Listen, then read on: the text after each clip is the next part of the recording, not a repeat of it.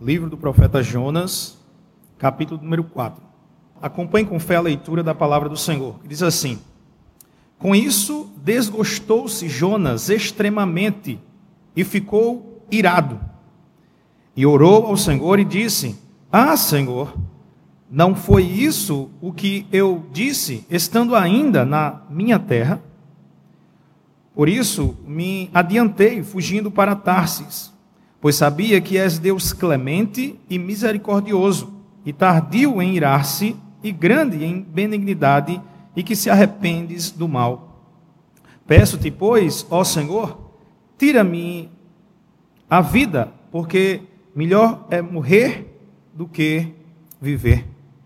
E disse o Senhor: É razoável essa tua ira? Então Jonas saiu da cidade e assentou-se ao oriente da mesma, e ali fez uma enramada e repousou debaixo dela à sombra, até ver o que aconteceria à cidade. Então fez o Senhor Deus nascer uma planta, que subiu por cima de Jonas, para que fizesse sombra sobre a sua cabeça, a fim de o livrar do desconforto. Jonas, pois, se alegrou em extremo por causa da planta. Mas Deus, no dia seguinte, ao subir da alva, enviou um verme, o qual feriu a planta e esta se secou. Em nascendo o sol, Deus mandou um vento calmoso oriental. O sol bateu na cabeça de Jonas de maneira que desfalecia, pelo que pediu para si a morte, dizendo: Melhor me é morrer do que viver. Então perguntou Deus a Jonas: É razoável essa tua ira por causa da planta? Ele respondeu: É razoável a minha ira até a morte. Tornou o Senhor: Tens compaixão da planta que não custou trabalho, a qual não fizeste crescer, que numa noite nasceu e numa noite pereceu, e não hei de eu ter compaixão da grande cidade de Nínive, em que há mais de 120 mil pessoas que não sabem discernir entre a mão direita e a mão esquerda, e também muitos animais? Aqui termina o livro de Jonas com essa interrogação. Vamos orar ao Senhor então e pedir Sua graça para compreendermos a Sua palavra. Senhor, nosso Deus, nosso Pai, nós te oramos neste momento, Senhor, mais uma vez neste dia, porque estamos diante da Tua palavra, Senhor, diante da santa palavra do Senhor. E rogamos que neste momento o Senhor possa falar aos nossos corações. O Senhor, nós possamos nesta noite ouvir a tua voz, Senhor, por meio da tua palavra. Fala conosco, Senhor. Somente o Senhor pode fazer esta obra, ó Pai. Por isso nós te pedimos que o teu Espírito, Senhor, nesta noite possa nos constranger daquilo que precisamos melhorar. E que este mesmo Espírito, Senhor, possa trazer conforto e consolo ao nosso coração, muitas vezes desanimado. Assim nós te pedimos em nome de Cristo Jesus, Senhor. Amém. Em Lucas 9, a partir do verso 51, nós encontramos uma história bem interessante uh, que diz o seguinte: E aconteceu que, ao se completarem os dias em que deveria ele ser assunto ao céu, manifestou no semblante a intrépida resolução de ir para Jerusalém e enviou mensageiros que o antecedessem Indo eles, entraram numa aldeia de samaritanos para lhe preparar pousada. Mas quando o receberam, porque o aspecto dele era de quem decisivamente ia para Jerusalém, vendo isto, os discípulos Tiago e João perguntaram: Senhor, queres que mandemos descer fogo do céu para consumir? Jesus, porém, voltando-se, os repreendeu e disse: Vós não sabeis que espírito sois, pois o Filho do homem não veio para destruir as almas dos homens, mas para salvá-las. E seguiram para outra aldeia. Essa história é uma história que nós podemos pensar um pouco nela antes de começarmos a expor o livro de Jonas, porque nos parece que o sentimento dos apóstolos era um sentimento bem parecido com o de Jonas aqui. Os apóstolos se deparam com os samaritanos, um povo que era totalmente oposto aos judeus, e pede então morada, e os samaritanos recusam. E quando os samaritanos recusam, só precisa de um simples, um simples fala de recusar. E os discípulos então já ávidos pelo seu pela, por esta rixa que existia entre os samaritanos e os judeus, dizem: Senhor, o Senhor não quer que nós clamemos e que venha fogo do céu e consuma todos eles? E então Jesus olha para eles, diz: Olha, vocês não sabem, vocês ainda não compreenderam a misericórdia ou a manifestação plena da misericórdia de Deus. Eu não vim destruir os homens, eu vim para salvá-los. A história de Jonas aqui parece que é semelhante. Jonas aparece nesse último capítulo irado. É importante lembrarmos qual foi o contexto da história de Jonas. No domingo passado pela manhã nós vimos Jonas capítulo 1, onde Jonas foi chamado pelo Senhor para pregar não ao seu povo, ao povo de Israel, ao qual ele já havia profetizado antes, de acordo com o livro de Segunda Reis. Mas ele é chamado a pregar uma nação que não era o povo de Israel, a pregar para a Assíria, para a cidade de Nínive, capital da Assíria. A Assíria era uma cidade é, potência, emergente na época, e uma potencial inimiga do povo de Deus, do povo de Israel. E então Jonas se recusa a ir pregar para esse povo e vai em direção oposta para Tarsis. E aí, como nós vimos na história, uh, acontece uma tempestade, Jonas então é jogado ao fundo do mar, o Senhor tira do fundo do mar, Jonas se arrepende e ora ao Senhor, e o Senhor então joga ele novamente à terra. Hoje pela manhã nós vimos então que Jonas é chamado pela segunda vez, o Senhor dá uma segunda chance a Jonas, Jonas é chamado pela segunda vez para pregar a cidade de Nínive, e Jonas então vai e prega o juízo de Deus, em 40 dias Nínive será subvertida. Mas aquela mensagem de Jonas, é impactante na vida daqueles ninivitas. E eles creem em Deus, e eles se arrependem, e eles se convertem, de tal forma que Deus traz perdão à vida daquele povo. E é assim que termina o capítulo número 3, veja você, verso 10 do capítulo 3, quando diz: Viu Deus o que fizeram, como se converteram do seu mau caminho, e Deus se arrependeu do mal que tinha dito que eles faria e não fez. O Senhor perdoa aquela nação, o Senhor não mais castiga com juízo aquela nação, porque eles se converteram do seu mau caminho, eles de fato se arrependeram, irmãos. E enquanto Deus está ali, Jonas, de forma diferente, começa o primeiro versículo do capítulo 1 dizendo que com isso, com o perdão de Deus, com a graça de Deus sendo manifestada, o que acontece? Verso 1. Com isso, desgostou-se Jonas extremamente e ficou irado. Jonas parece que é apresentado nesse quarto capítulo como vilão da história. Ele aparece com raiva porque Deus salvou pessoas, uma cidade. No entanto, evidências históricas nos levam a acreditar que Jonas provavelmente uh, se arrependeu. Uma das indicações que ele de fato se arrependeu nós olhamos tudo isso que aconteceu, é porque ele escreveu este livro. Então, é possível que Jonas, depois de ter passado toda essa luta com a ira dentro do seu coração, ele então resolve escrever isso para que o povo de Israel pudesse refletir sobre toda a luta que ele teve dentro do seu coração.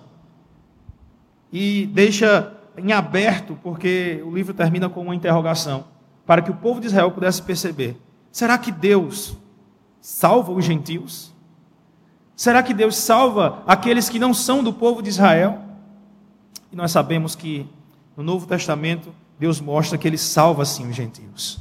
Salva o povo que é a prova clara, irmãos, são é a nossa igreja.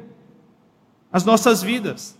Nós não fazemos parte do povo de Israel físico, não somos é, literalmente descendentes das doze tribos de Israel.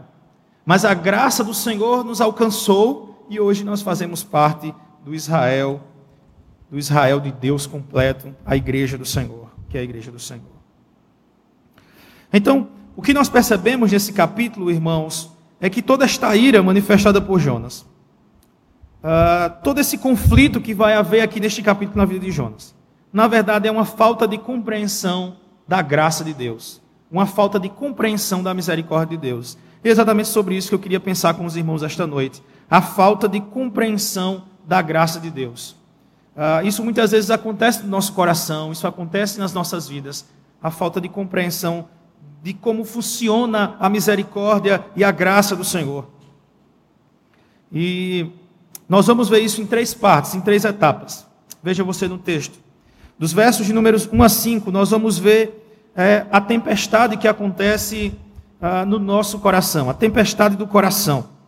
Ah, enquanto Jonas, capítulo de número 1, trata sobre Jonas envolvido numa tempestade física, aqui nós vamos ver que parece que existe uma tempestade acontecendo, um mar bravio acontecendo, mas dentro do próprio coração de Jonas.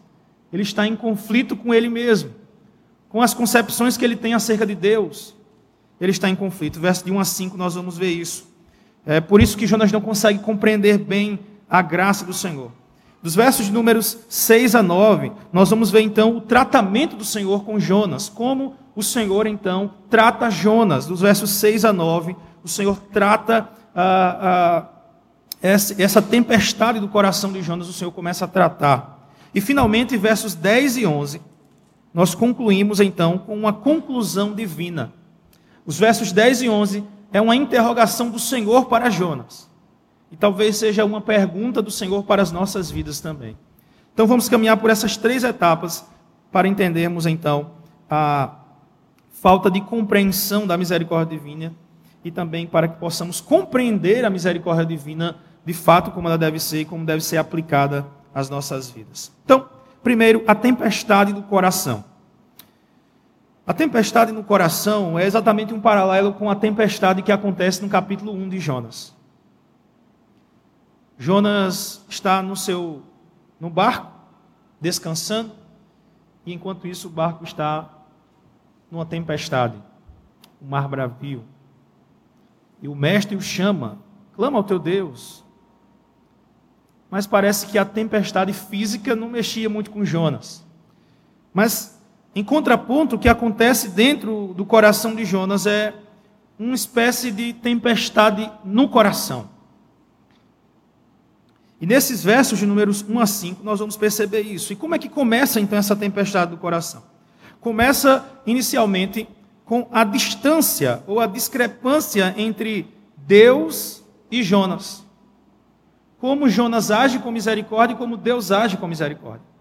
Há uma diferença. Se você observar o último verso do capítulo 3, verso 10, nós falamos que Deus agiu com misericórdia. Deus então não dá o mal ou não aplica o juízo ao povo de Nínive, porque o povo se converteu. Isso é manifestação da misericórdia de Deus. Por outro lado, Jonas se distancia totalmente. Como então que Jonas age? Jonas simplesmente fica irado. A expressão diz ele ficou irado. É um contraste que é apresentado. Enquanto Deus retira a ira, Jonas coloca a ira no seu coração. É, é uma distância. Em suas atitudes diante dos penitentes ninivitas, Deus e Jonas são diametralmente opostos. O que Jonas deveria fazer, irmãos? Jonas deveria voltar agora para Israel, feliz da vida, regozijado. Eu preguei um sermão, aproximadamente meio milhão de pessoas se converteram. A cidade de Nínive toda. Deus fez uma obra. Mas não é isso que Jonas. Ele fica irado. Há uma distância entre a atitude de Deus e a atitude de Jonas o começo das tempestades no nosso coração estão exatamente quando as nossas atitudes começam a se distanciar das atitudes divinas. A forma como Deus enxerga, quando ela começa a ficar totalmente diferente da forma como nós enxergamos as coisas. Isso é um indício que as tempestades e os conflitos dos nossos corações estão começando a ter início. Portanto, devemos tomar bastante cuidado com isso. Sempre devemos perguntar: como Deus enxerga isso? Será que Deus vê aquela pessoa da forma que eu estou vendo?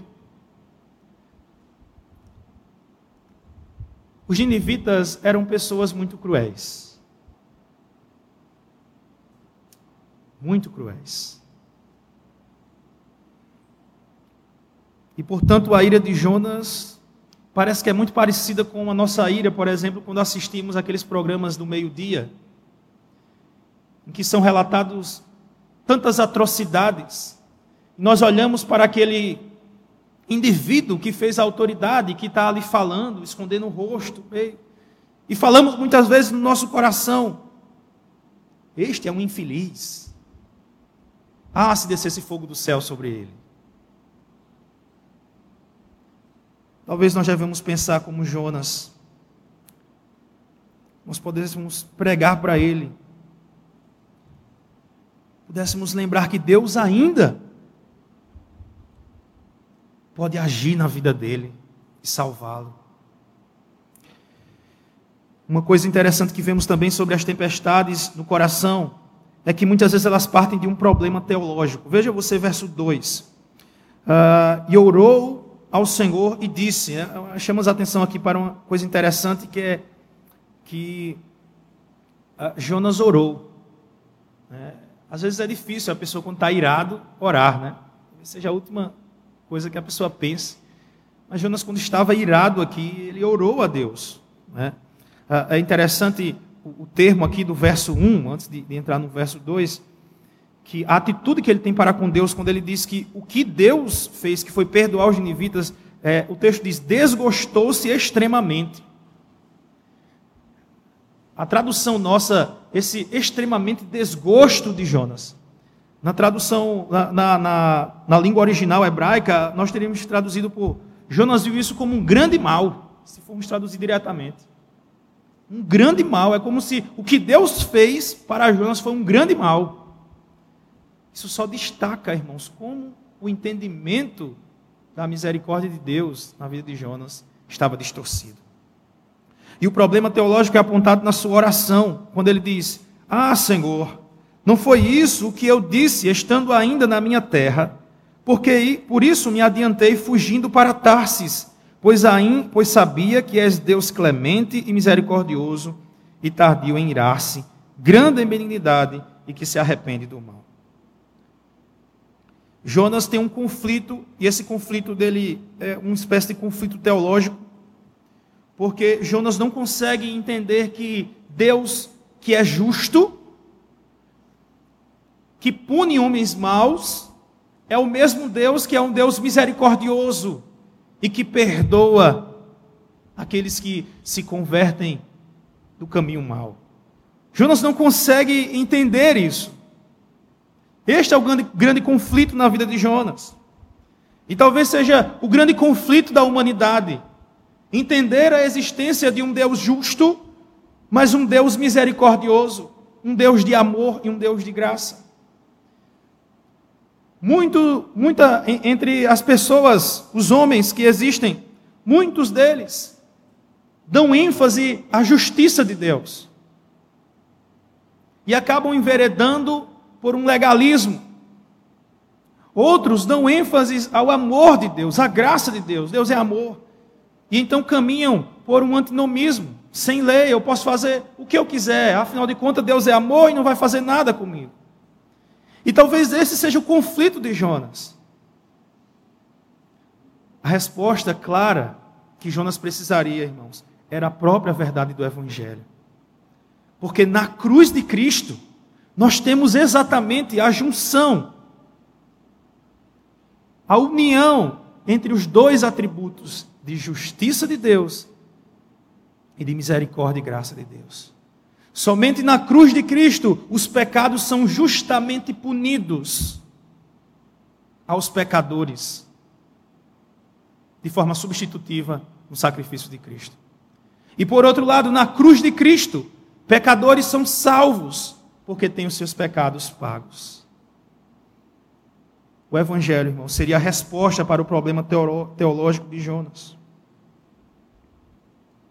Mas nós temos, ah, ah, quando Jonas fala aqui, ele cita, ele cita Êxodo 34, 6, que é quando Moisés se revela a Deus, e ele fala exatamente isso, que o Senhor é grande em benignidade, tardio em irar-se. Jonas conhecia, mas há um conflito.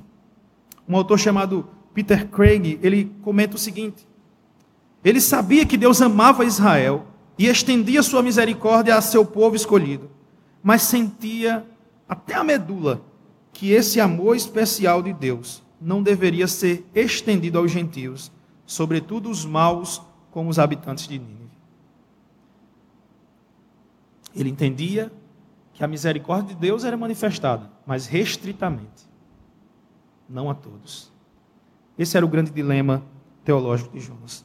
Mas a tempestade no coração não só parte de distância, da distância entre Deus e o homem, do, do problema teológico mesmo da verdade, mas também e principalmente do, do problema no coração, irmãos. Esse talvez seja o ponto aqui.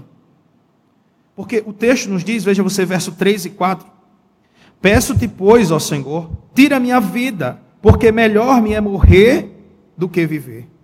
E disse o Senhor: É razoável essa tua ira? A ira é uma reação derivada do amor. Interessante isso. Mas a ira é uma reação derivada do amor. Quando aquilo que você ama é ameaçado ou é tirado de você, então você se ira. Quando aquilo que você ama é tirado ou é ameaçado, você se ira. O pecado da ira se encontra no objeto do seu amor. A, a, a gente quando é que a ira é pecado? Quando o objeto do amor está sendo colocado de forma equivocada. Deixa eu lhe explicar um pouco como é isso. Deus deve ser o objeto mais amado. Deus deve ser o alvo mais amado. Objeto, quando eu falo aqui, eu quero dizer o alvo do amor. Eu posso amar a minha esposa, eu posso amar os meus filhos, mas eu preciso amar a Deus acima deles. Então, quando algo ameaça algo que eu amo, e a minha ira se acende contra Deus, então é porque na verdade eu amo aquela coisa mais do que a Deus. Eu amo aquela coisa mais do que a Deus. Quando algo que você ama ou, por exemplo, é o que acontece aqui em Jonas. Jonas amava o seu povo.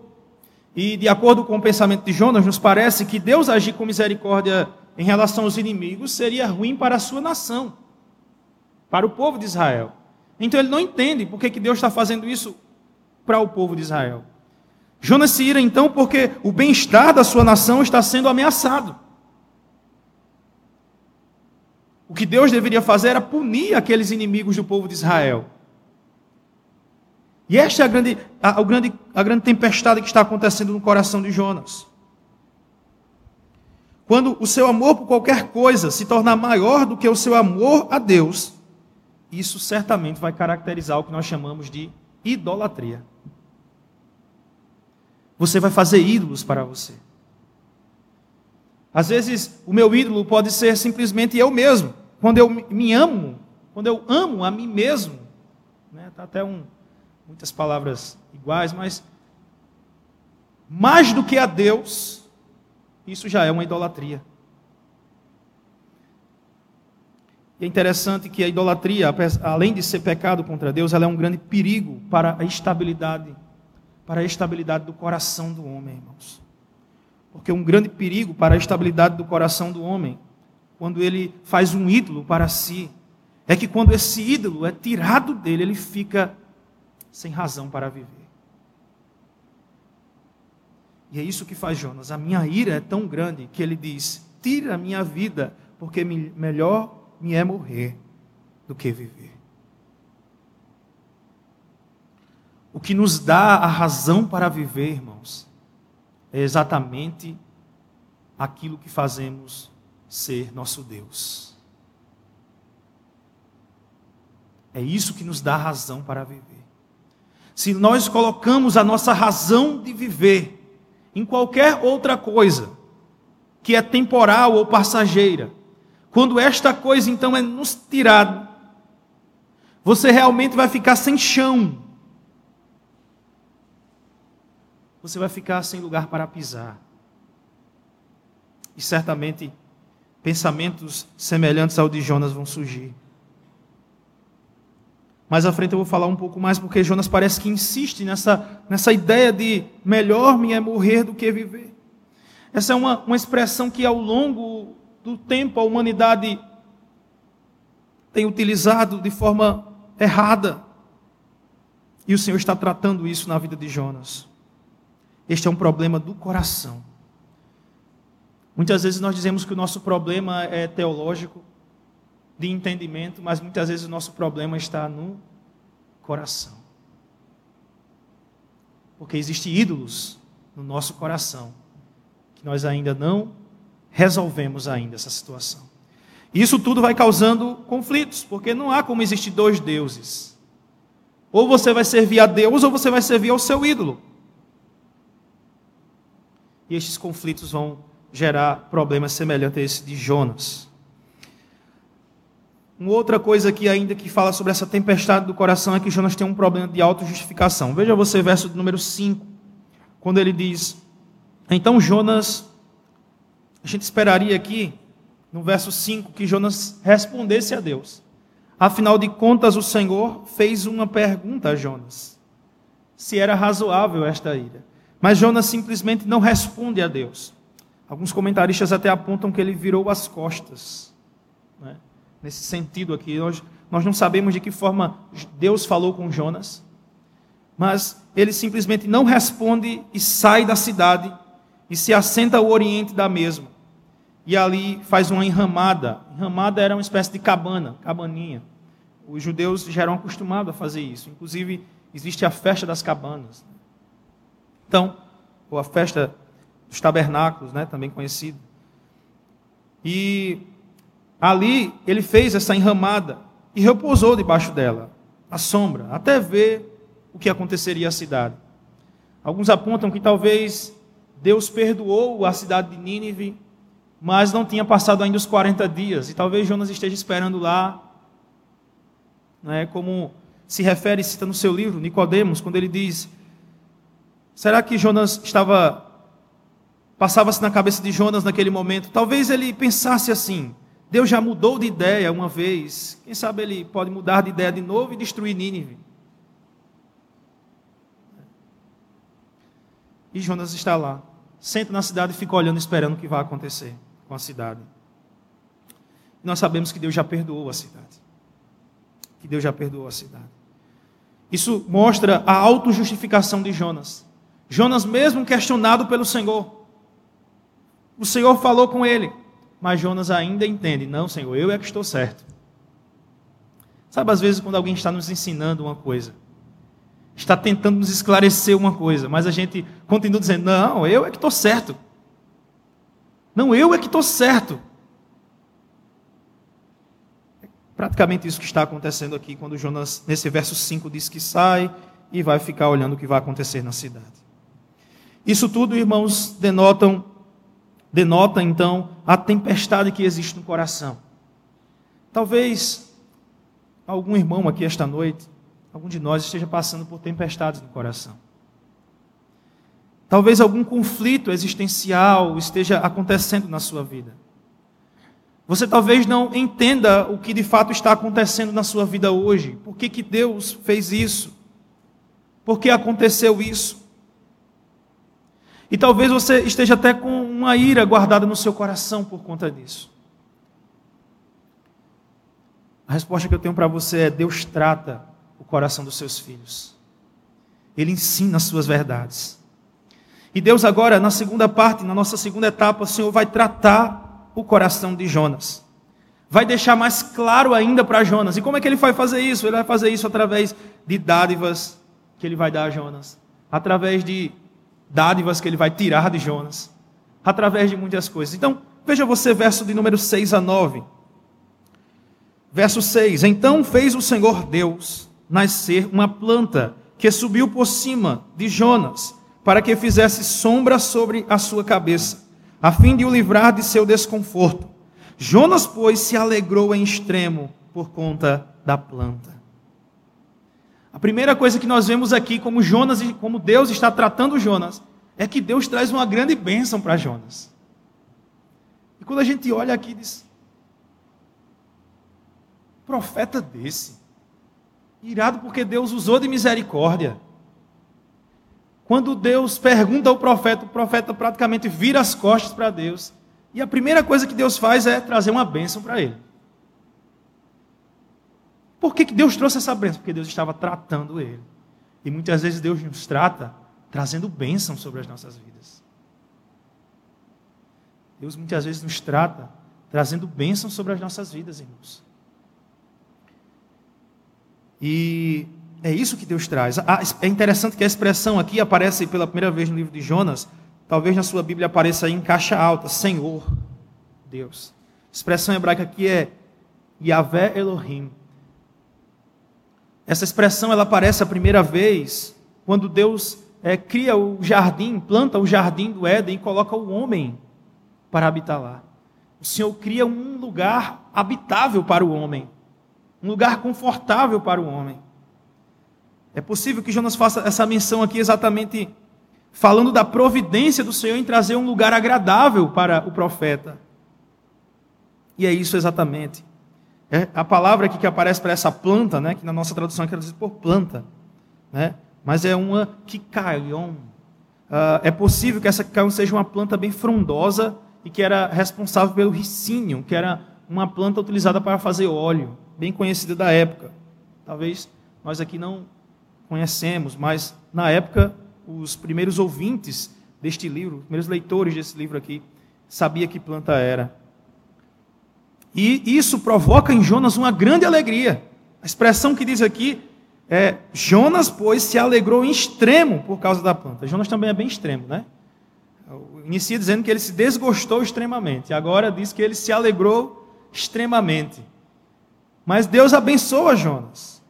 E então Jonas está ali sendo abençoado pelo o desconforto, né, que foi tirado dele. Ele agora está no conforto desta sombra dessa árvore. Mas o verso 7 nos diz que Deus continua o tratamento com Jonas. Deus continua tratando Jonas. E como é que Deus trata Jonas agora? Verso 7. Deus tira a bênção de Jonas.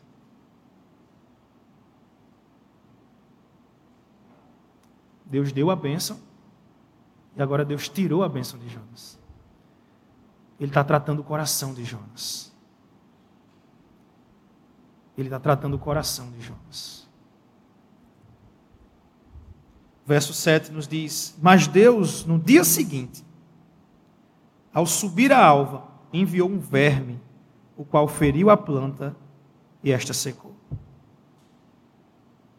Um vermezinho fere a planta frondosa e a planta seca. Deus tira a bênção de Jonas. No livro de Jó, capítulo número 2, verso 10, quando Jó perde a sua bênção, a sua mulher não entende o que, que Deus está fazendo e diz: Jó amaldiçoa este Deus e morre. Mas Jó entendeu o que Jonas não entendia. Jó nos diz em capítulo 2, verso 10: Falas como qualquer doida temos recebido o bem de Deus e não receberíamos também o mal?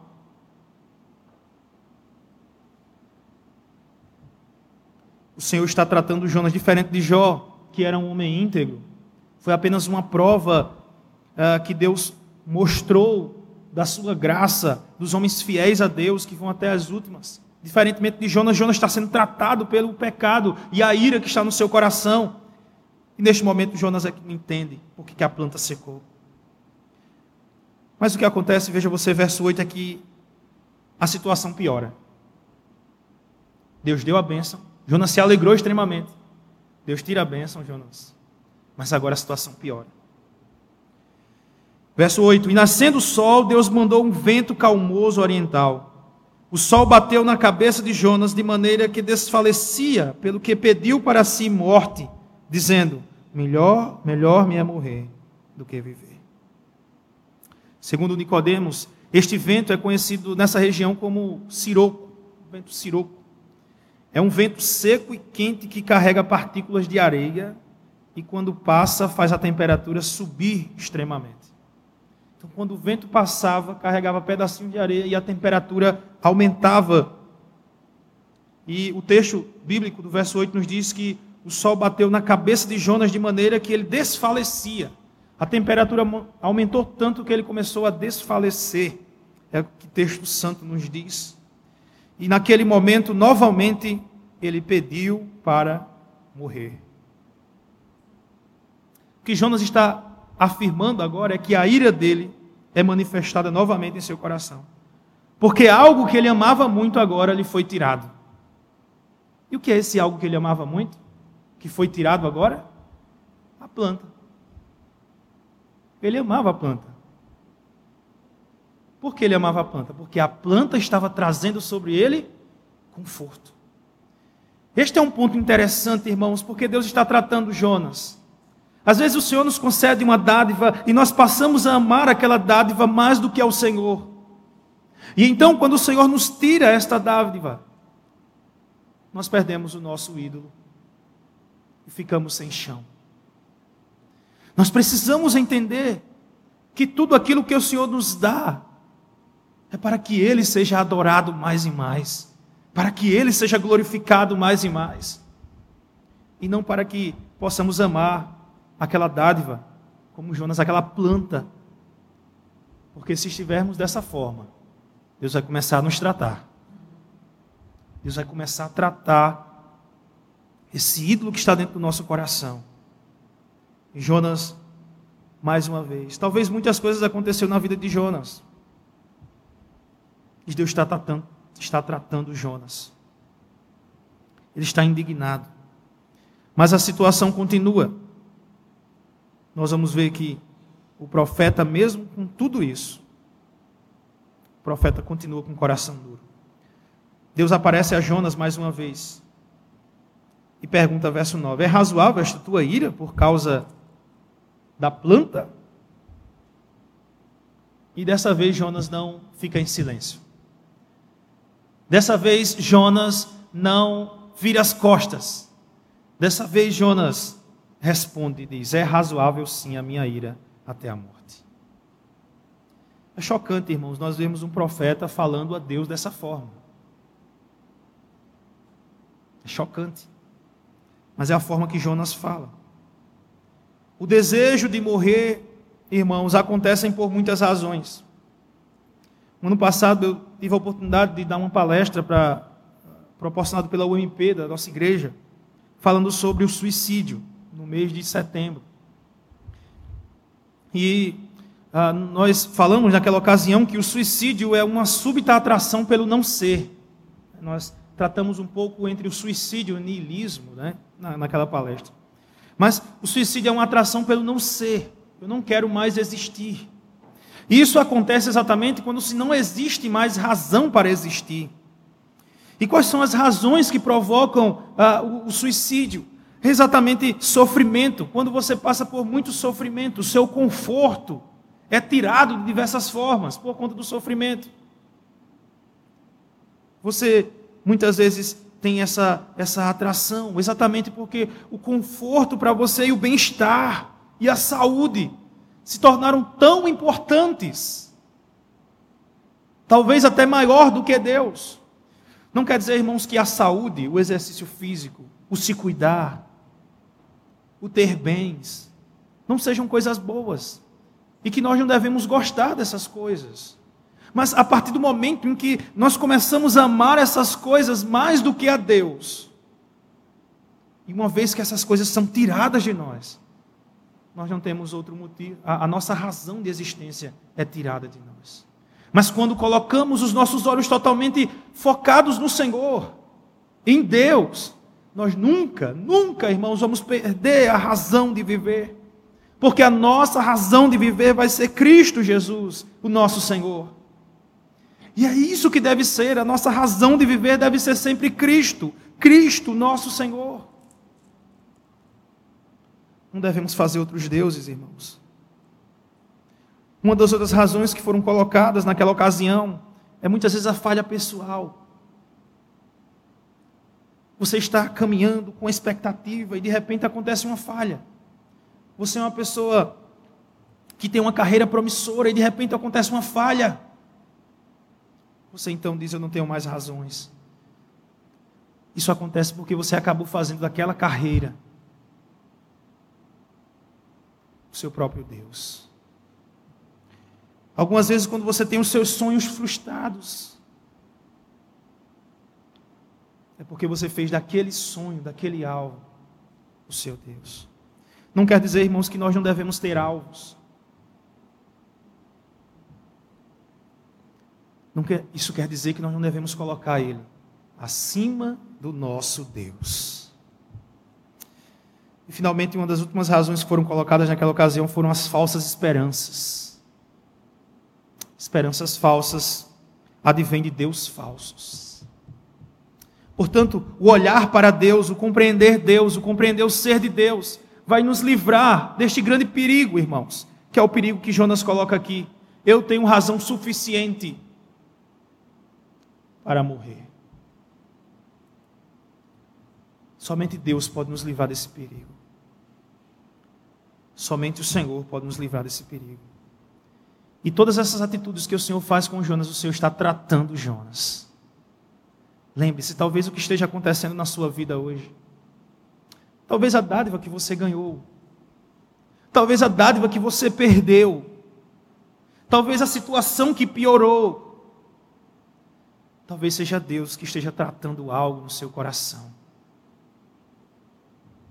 E portanto, você deve voltar os seus olhos para o Senhor, clamar somente a Ele e colocar Ele como Deus supremo da sua vida. Finalmente, irmãos, finalmente nós temos a conclusão divina, que é um desafio para as nossas vidas. Versos números 10 e 11, a terceira etapa. Nós temos a conclusão divina. Em primeiro lugar, nós vimos as tempestades do coração. Em segundo lugar, nós vimos o tratamento do Senhor. E em terceiro lugar, nós vemos 10 a 11, a conclusão divina. A conclusão divina é que ele olha para Jonas, então, e argumenta. Versos 10 e 11. A primeira argumentação que nós vamos ver da conclusão divina é a justiça. Deus está acusando, Jonas está acusando Deus de injustiça. Porque aqueles homens eram maus, aqueles homens pecaram, fizeram atrocidades e eles mereciam ser punidos. E Deus manifestou misericórdia. E Jonas, de forma implícita aqui, está acusando Deus de injustiça. Mas Deus, por meio do tratamento e agora por meio da sua conclusão final, Diz a Jonas, verso 10, veja você.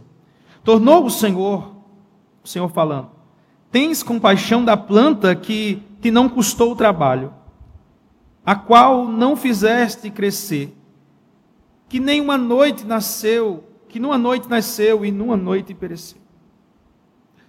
Ele mostra aqui a incongruência, a inconsistência. Enquanto Jonas quer colocar uma inconsistência na justiça de Deus, Deus agora coloca claramente uma inconsistência na justiça de Jonas, quando compara os homens com a planta. Plantas fazem parte da criação, mas os homens é que são a coroa da criação de Deus. Quando Deus criou o homem, ele e viu Deus que era muito bom. As plantas, a, a, plantas, com relação àquela planta, não houve nenhum empenho de Jonas para que a planta crescesse. Mas com relação aos ninivitas, houve um empenho de Jonas. Ele foi lá e percorreu durante três dias. Andou 800 quilômetros de Jope até Nínive. Tudo aquilo que aconteceu com Jonas. Mas para a planta não teve nada. Mas Jonas tinha compaixão da planta, mas não tinha compaixão das pessoas. Os homens são a imagem de Deus. As plantas não. Isso nos traz um ensinamento irmãos, um ensinamento precioso. É que o valor da humanidade, o valor dos homens, é colocado em ênfase pelo próprio Deus. Porque Deus é um Deus que salva homens pecadores. Isso nos chama atenção para uma instrução bem interessante, é que às vezes a gente acaba valorizando outras coisas mais do que pessoas. E quando nós fazemos isso, nós estamos distanciando de como Deus vê as coisas. É aquele primeiro ponto lá de distância. A gente muitas vezes valoriza animais mais do que pessoas. A gente às vezes valoriza bens materiais mais do que pessoas. A gente valoriza imóveis mais do que pessoas. A gente valoriza muitas vezes títulos mais do que pessoas. A gente valoriza muitas vezes posições mais do que pessoas. E nós, quando fazemos isso, estamos nos distanciando de como Deus vê o mundo. Porque nos parece que Deus olha de forma mais enfática para as pessoas. Porque Deus salva pessoas, homens, homens pecadores. Apesar dos seus pecados, o Senhor pode salvar e agir com misericórdia. Então, a primeira coisa aqui na conclusão divina é que ele apresenta a justiça de Deus e contrapõe o pensamento de Jonas. A segunda coisa aqui na conclusão divina e que ele, se, ele questiona. E talvez esse questionamento seja posto para nós hoje. Será que você está tendo mais apreço, mais misericórdia por plantas, por animais, por bens, por posições, mais do que por pessoas que podem ser salvas por Cristo Jesus? Esse é o questionamento que é colocado. E que foi colocado para o profeta. E a segunda coisa que é colocada aqui, a primeira é a justiça. O Senhor traz uma conclusão acerca da sua justiça. E a segunda é com respeito à sua misericórdia. Ele diz: E não hei eu de ter compaixão da grande cidade de Nínive, que há mais de 120 mil pessoas que não sabem discernir entre a mão direita e a mão esquerda, e também muitos animais. Então, o, a, a, misericórdia do Senhor é manifestada, e o, a questão que o Senhor coloca aqui diante de Jonas é exatamente isso: é dizendo, Jonas, olha a cidade de Nínive, lá tem pessoas que não conhecem ainda o Evangelho do Senhor. Aquele povo que é uma situação, irmãos, distinta de todos os outros profetas. Jonas vai profetizar a uma outra nação. E esta nação nunca ouviu falar do Deus de Israel. Ela só ouviu falar pela o que foi pronunciado, mas ela não conhecia a lei, não conhecia o Pentateuco, não conhecia os livros históricos. Não, não conheciam. Não conheciam os feitos detalhados do Senhor e como o Senhor usou de misericórdia, não conheciam. E Jonas conhecia. E o Senhor coloca aqui: como eu não vou ter compaixão da grande cidade de Nínive? E a outra coisa que coloca aqui, quando fala pessoas que não conseguem discernir a mão direita e a mão esquerda, eu penso que é apontando exatamente para crianças. Por isso que nós apontamos que a cidade tinha aproximadamente meio milhão de pessoas. Porque nós contamos aqui 120 mil crianças. Então, Irmãos, a misericórdia é aplicado a famílias. O Senhor Deus pensava nas famílias que estavam ali. Como aquelas crianças iam crescer. Iam crescer já aprendendo a crueldade. Mas quando o Senhor alcança aquelas pessoas, agora os filhos deles podem aprender a verdade de Deus também. Aqueles que não tinham conhecimento de nada agora podem aprender e seguir.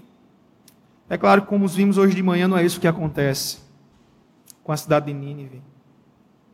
Porque 30 anos depois, nós vemos já algumas, alguns relatos de que ah, os assírios atacam o povo de Israel. Mas a conclusão divina e que nos desafia esta noite é exatamente nós temos manifestado compaixão, a semelhança da compaixão que Deus manifestou às nossas vidas?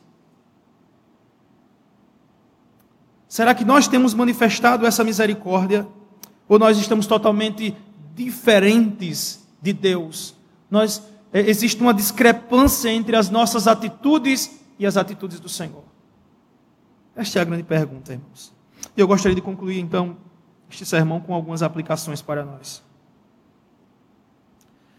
Primeira, Talvez estejamos, nós estejamos com alguma tempestade no nosso coração.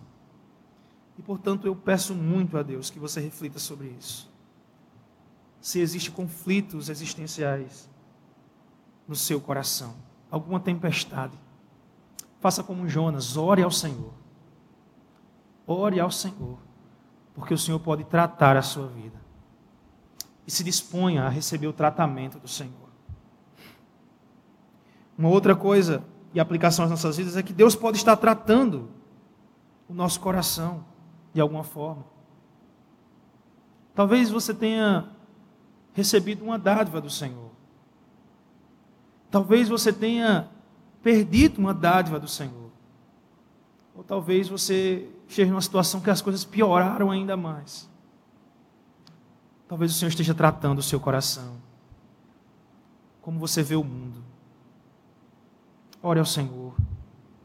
Para que o Senhor lhe faça compreender o que você necessita melhorar. O que necessita mudar no seu coração. A compreensão da soberania e da misericórdia de Deus. Sintetizadas na frase central do livro de Jonas. A salvação pertence ao Senhor. Talvez seja a resposta que nós precisamos. O Senhor alcança a quem Ele quer. O Senhor faz como Ele quer. Porque a salvação pertence a Ele. E para finalizar, irmãos, eu gostaria de ler com os irmãos um texto de Lucas, capítulo número 13, versos números 34 a 35. Existe um que é maior do que Jonas. Ele mesmo disse em Mateus 12: Está aqui quem é maior do que Jonas. Este que é maior que Jonas é Jesus. Jonas sentou para saiu da cidade, sentou e ficou na expectativa de que Deus destruísse a cidade. Jonas estava olhando para a cidade e não tinha misericórdia da cidade. Queria que Deus destruísse a cidade. Mesmo olhando o povo convertido da cidade. O povo que mudou, que se converteu do seu mau caminho. E Jonas olhou e ficou esperando o juízo. Está aqui, irmãos, quem é maior do que Jonas? Em Lucas capítulo de número 13, verso 35 e 30, verso 34 e 35, nós vamos ver que Jesus está diante de uma cidade também. E essa cidade não se converteu do seu mau caminho. Essa cidade ela não se converteu. Não está igual a Nínive. E esse que é maior do que Jonas, ele age diferente de Jonas. Ele age como Jonas deveria agir. E em, Mateus, em Lucas capítulo 13, versos 34 e 35, nós lemos que uh, Lucas capítulo 13, versos 34 e 35 diz: Jesus está diante de Jerusalém. Esta é a cidade. E Jesus diz: Jerusalém, Jerusalém, que mata os profetas e apedrejas os que te foram enviados. Quantas vezes quis eu reunir teus filhos como, as, como a galinha ajunta os do seu próprio ninho, debaixo das asas, e vós não quiseste. Eis que a vossa casa vos ficará deserta, e em verdade vos digo que não mais me vereis até que venhais a dizer: Bendito é o que vem em nome do Senhor. A Escritura nos diz que Jesus olha para a cidade. Textos parecidos com esse vão dizer que Jesus demonstra sentimento pela, pela cidade. E clama Jerusalém, Jerusalém. Diferente de Jonas, Jesus teve misericórdia. E é por isso que eu quero concluir com isso. Eu não sei se você veio aqui esta noite e ainda não é alvo da misericórdia do Senhor. Se você veio aqui e ouviu a história de Jonas, ouviu a história de como homens que eram tão pecadores, faziam coisas tão erradas, mas que Deus o alcançou com graça. Talvez Jesus esteja olhando por você esta noite. E por isso eu conclamo a você clamar como o rei de Nínive. Se arrepender, se converter do seu mau caminho e clamar ao Senhor. Porque quem sabe Deus pode se a piedade você esta noite e lhe alcançar com graça. Este é o grande apelo que eu faço. Se arrependa dos seus pecados e volte seus olhos para Cristo. Vamos orar, irmãos. Senhor, nosso Deus, nosso Pai, nós nós ouvimos a tua palavra, Senhor, neste momento. Palavra, Senhor, que fala tão profundamente, Senhor, aos nossos corações. Senhor, esta noite aqui, Senhor, talvez tenham vidas que que estão com tempestades no coração. Talvez as suas convicções estejam confusas. Talvez não estejam entendendo o que Deus está fazendo na sua vida. Ó oh Deus, nós rogamos, trata, Senhor, estas vidas. Traz respostas ao coração delas, Senhor. Cuida delas como cuidaste de Jonas que é o que entendemos, ele se arrependeu e compreendeu a sua luta com aquela ira que estava no seu coração. Trata, Senhor, trata dessas vidas. Ó oh Deus, talvez também pessoas estejam aqui que estejam sendo tratados já pelo Senhor, que receberam dádivas, que perderam dádivas.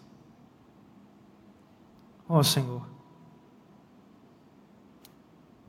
cuida, Senhor, destas pessoas. Traz entendimento, Senhor, a estas vidas, sobre aquilo que o Senhor de fato quer tratar no coração de cada uma delas. Ó Senhor, e talvez tenham pessoas aqui, nesta noite, ó Deus,